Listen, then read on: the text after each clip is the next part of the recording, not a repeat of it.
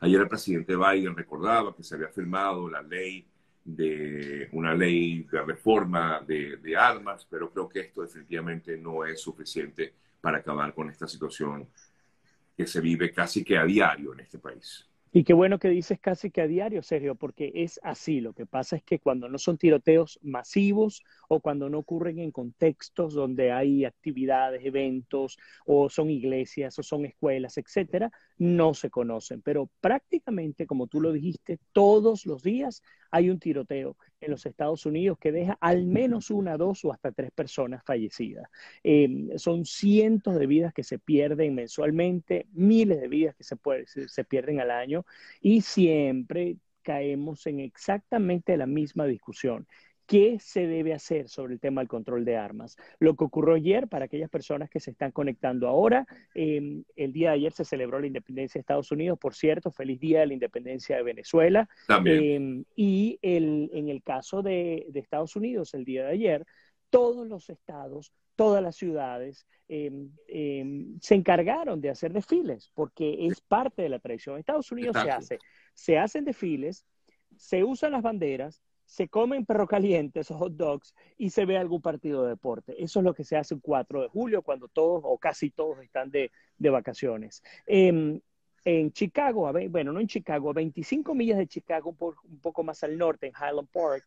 Eh, bueno, eh, comenzó el desfile temprano en la mañana y no habían pasado ni 10 minutos y un tipo montado en una azotea de un edificio de 22 años, este chico, em, ya por cierto, ya la cara se conoce, esto se ha publicado, distintos medios, entre ellos NBC publicó la imagen. Bueno, él tomó un rifle semiautomático y comenzó a disparar a diestra y siniestra matando hasta el momento a seis personas e hiriendo por lo menos a 20 personas más. Esto inmediatamente nos hace recordar Ubalde, inmediatamente nos pone otra vez en la discusión sobre qué se debe hacer. Ahora, así como el caso del chico, y esto lo dije con Ubalde y lo voy a repetir acá en tu programa, así como el caso del chico, podemos recordar lo que ocurrió hace ya creo que cinco o seis años atrás en Las Vegas, en un concierto country, donde era un veterano de guerra, un señor que pasaba por largo los 60 años, que desde una ventana de un hotel se encargó, creo que el Mandalay, si mal no recuerdo, se encargó de disparar y matar a más de 40 personas. ¿A dónde voy? El problema del, del, uso de armas en los Estados Unidos es sumamente complejo. Y no se limita solamente, Sergio, y no sé qué opinas tú, no se limita solamente un tema de edad, porque ahora pareciera que estamos concentrándonos Lo en que ocurre, Vladimir, es que ha habido, eh, sobre todo en los últimos sucesos, ha habido como un denominador común, que yo lo comentaba un poco al principio, y es que es la característica de ese tirador, que es normalmente, en su mayoría, jóvenes, bastante jóvenes, este chico tiene tan solo 22 años de edad, eh, con eh, cierta inclinación hacia la violencia, incluso la mayoría de ellos tienen también, como quien dice, otro denominador común y es que publican a través de sus redes sociales como la intención de cometer algún tipo de, de acción de este tipo. Eh, hay como algo, y yo lo que me pregunto, Vladimir, es, ¿no se dan cuenta las autoridades de, de que existen estas personas eh, que tienen eh, o que publican. De hecho, es que a mí me impacta sobre todo, te soy sincero, la publicación de imágenes y de videos a través de las redes sociales. Porque incluso eh, yo que trabajo con redes sociales, yo publico una imagen fuera del lugar y ya inmediatamente recibo una alerta o me suspenden la cuenta por alguna razón. En cambio, de pronto veo que hay pues videos bastante o agresivos o violentos desde el punto de vista visual. Y mira, eso sigue allí. Yo estuve ayer viendo hasta que la tumbaron en las imágenes que había publicado este jovencito en su cuenta de Instagram y yo decía, pero bueno, ¿y esto por qué no lo habían tumbado? No logro entenderlo. Me explico, o sea, hay como que muchas cosas que tú dices, no, no logro entender. Bueno, no quiero decir que, la, que los dueños de las redes son los responsables, pero, pero todos, digamos, de alguna forma u otra, tienen cierta responsabilidad. ¿no? Eso me hace recordar a Trump cuando criticó cuando lo sacaron de Twitter y él decía, ¿cómo me van a sacar a mí de Twitter si en Twitter hasta, hasta dictadores eh, de, de, África y del Medio Oriente, hasta Rusia, etcétera, tienen sus propias cuentas? Incluso hasta hace nada el propio Estado Islámico tenía cuenta en Twitter. Y tú tienes toda la razón. Ahora, es sumamente complejo. En Estados Unidos hay más de 330 millones de personas y en cada pueblito, por supuesto, hay comandos de policía, pero no necesariamente hay grupos del FBI, etcétera, etcétera. Entonces creo que hay un problema operativo determinante eh, que está haciendo que no sean tan efectivos como quisiéramos que fueran los, los, cuerpos policiales. Ahora, lo que tendríamos que ver, y es lo que no publican las autoridades, y yo entiendo la razón, eh, habría que ver cuántos de estos tiroteos sí se previenen, porque vemos los que ocurren, no vemos los que se previenen. ¿Y por qué no? Se preguntaría una persona normal. Bueno, porque resulta que como en el caso del suicidio, si uno habla y uno, eh, eh, a ver, uno pone sobre la mesa cuántos tiroteos se han evitado e incluso uno habla de estos tiroteos que se dan, eso empuja a aquellos que les ha pasado por la cabeza em, cometer este tipo de crímenes masivos, pues hacerlo. Es igual que en el suicidio. Tú lo recordarás, Sergio, cuando nos tocó estudiar comunicación social, lo primero que nos decían de suicidio no se habla en los medios de comunicación. ¿Y por qué? Bueno, porque los que tienen tendencia a suicida se ven mm, eh, eh, incitados, sí, incitados por el caso de Y o X o, cualquier persona. Entonces, en este caso, Sergio, es sumamente complejo. Vamos a pensar, vamos a jugar a dos aguas o a tres aguas. Comencemos por la primera, los cuerpos de seguridad y los cuerpos de seguridad y los gerentes, los directores de las redes sociales. ¿Qué pueden hacer aquellos individuos en las redes, dueños de las redes sociales para codificar y evitar que cualquier persona así tenga un seguidor, porque esa es la diferencia entre tú y el que e, ese chico, él no tenía seguidores, tú eres una persona pública, una figura pública, obviamente a ti te van a, llegar, pero eh, por el alcance que tú tienes, pero aquí el punto no tiene que ver con alcance, Aquí definitivamente tiene que haber un, trabajo fuerte en las redes sociales para no solamente evitar que este tipo de mensajes de odio se propaguen. Serio, lo que está pasando en las redes en términos de prostitución infantil, eh, tráfico humano, es horrible. Y pareciera que no ocurre nada. Basta cometerte en YouTube y ver toda la cantidad, y perdóname que lo diga, de basura que hay en YouTube contaminando a nuestros niños y a nuestras niñas. Entonces, esto por un lado. Por el otro lado, la policía. ¿Cómo equipar a la policía para que sea mucho más eficiente. Me hace recordar si en China, donde hay más de mil millones, mil y tantos millones de, habitantes, se han instalado cámaras en cada esquina con reconocimiento facial, etcétera, etcétera, si haya ocurrido y se controla de alguna manera la población, ¿cómo podemos copiar algunas cosas aquí también para evitar que este tipo de situaciones ocurran? Y el tercer punto, la eterna discusión sobre el, uso de armas.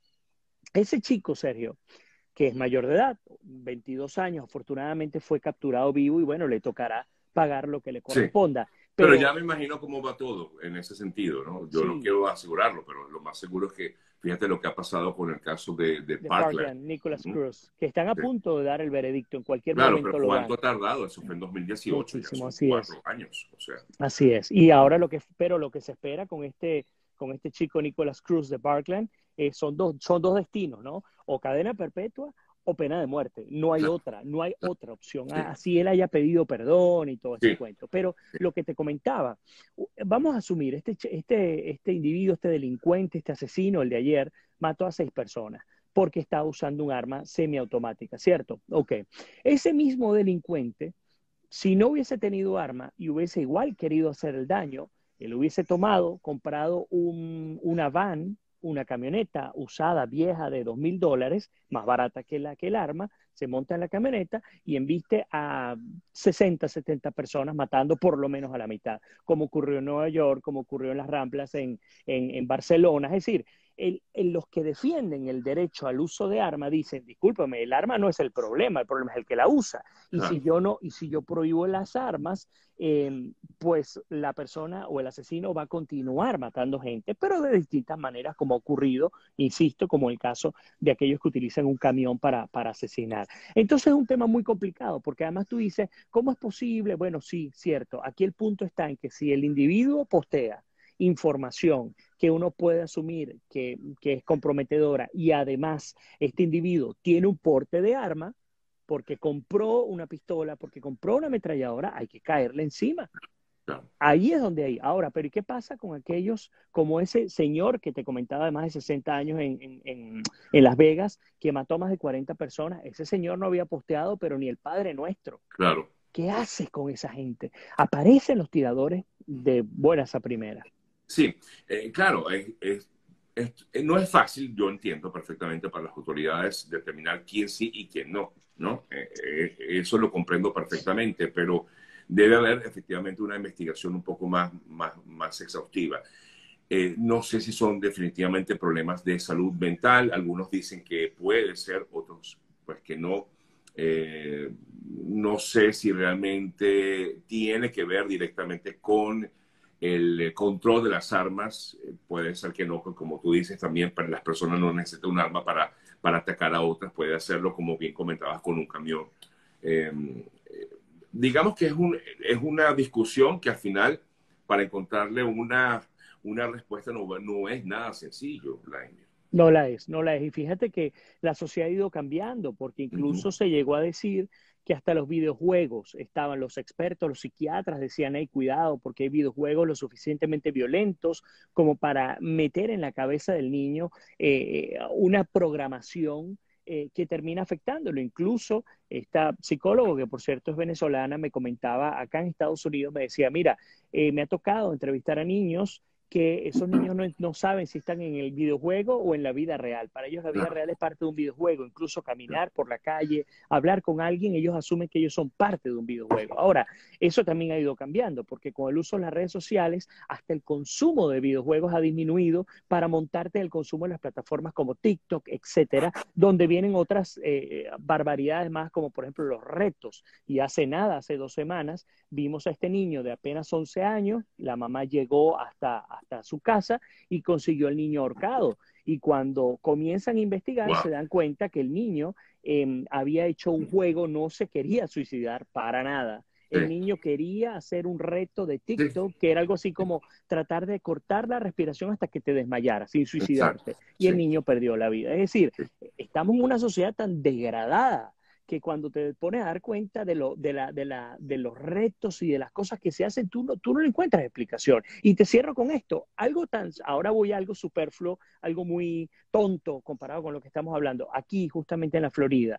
Hay un reto en TikTok y el reto en TikTok es abrir huecos en las playas, pero huecos profundos, donde quepa parada una persona o incluso a lo ancho cinco o seis personas. Bueno, huecos en las playas en las noches, por ejemplo. Bueno, la gente se está cayendo, se fractura. Nada, para nada. Eh, como son todos los juegos en TikTok.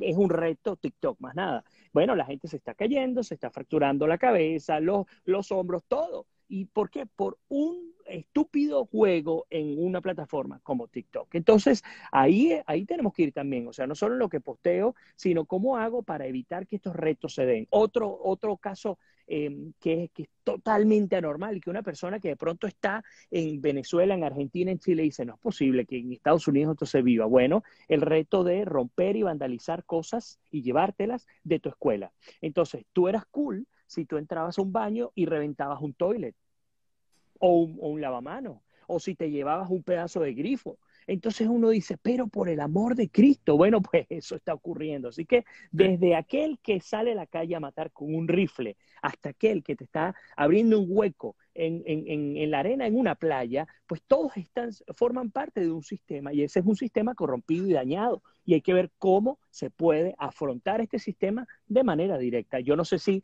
con, un, con una Corte Suprema como la que hay hoy en día en Estados Unidos se llegue a algunas decisiones radicales para tratar de, de ponerle coto, yo no lo sé. Son grandes preguntas las que quedan. Sí, y creo que efectivamente yo diría que no, me atrevería a decir que no, no creo que hasta allí llegue, que vaya un poco, un poco más allá, Vladimir, porque tratando de, de, hacer una, un análisis, digamos, de todo esto que ha ocurrido, efectivamente son muchos los factores que, que, que, están involucrados, eh, lo hablábamos, salud mental, eh, pero todo, eh, digamos, viene realmente de, pienso yo, de pronto me equivoco, pero viene de crianza, Vladimir viene de casa. No lo sé, pudiera venir de casa, pero yo también sé que hay desviaciones, como tú lo acabas de decir, hay desviaciones psicológicas que van más allá de la crianza, van más allá de la casa. Eh, hay, hay situaciones, por ejemplo, otra vez la de este señor, este anciano veterano. Eh, bueno, seguramente tuvo, mm, mm, digamos, traumas en la guerra, pero, pero en su casa y su familia nunca sospechó que él haría algo así. Muchas veces ocurre con los tiradores que no se tiene ni idea. Ahora, lo que tú, eh, en lo que tú estás eh, cierto es que al menos en los dos últimos casos de tiroteos, la barbarie que se vivió en Ubalde, que todavía no, se nos derrama el corazón con, con tanto llanto, y lo que ocurrió en Chicago, los dos tienen un común denominador. Los dos avisaron. Los dos avisaron que lo harían de una u otra manera, pública o privadamente, los dos lo hicieron. Y esto ocurre mucho, incluso con los asesinos seriales. Ellos quieren ser capturados, ellos quieren ser detenidos y ellos dejan, muchas veces dejan rastros, incluso antes de cometer el crimen. En el caso de estos dos jóvenes, así ocurrió, nadie lo, lo notó o el que lo notó no hizo nada. Y aquí estoy hablando específicamente de la abuela y de la familia del, del tirador de Ubalde. Ahora, hay otro problema más. ¿Cómo haces tú, Sergio, para detener a alguien o quitarle las armas o evitar que cometa un tiroteo si todavía no lo ha cometido? Porque yo puedo decir lo que sea, pero si yo no lo he cometido, ¿cómo me detienes? Me hace recordar aquella película de Minority Report con Tom Cruise, que era justamente eso. Ellos tenían la capacidad de saber qué iba a pasar al futuro, en el futuro, y entonces detenían a la persona antes de cometer el crimen y la detenían por el crimen. Pero esa es ciencia ficción. Aquí, hasta que tú no cometas el crimen, tú no eres delincuente. Te puedo tratar, sí, puedo evitar, ¿qué es lo que hacen? Ellos los toman, los fichan, se los llevan al FBI o se los llevan a los cuarteles policiales, los, los interrogan, los entrevistan y luego los mandan, dependiendo del caso, a em, seguimiento y tratamiento con estos especialistas, les retienen las armas, etcétera.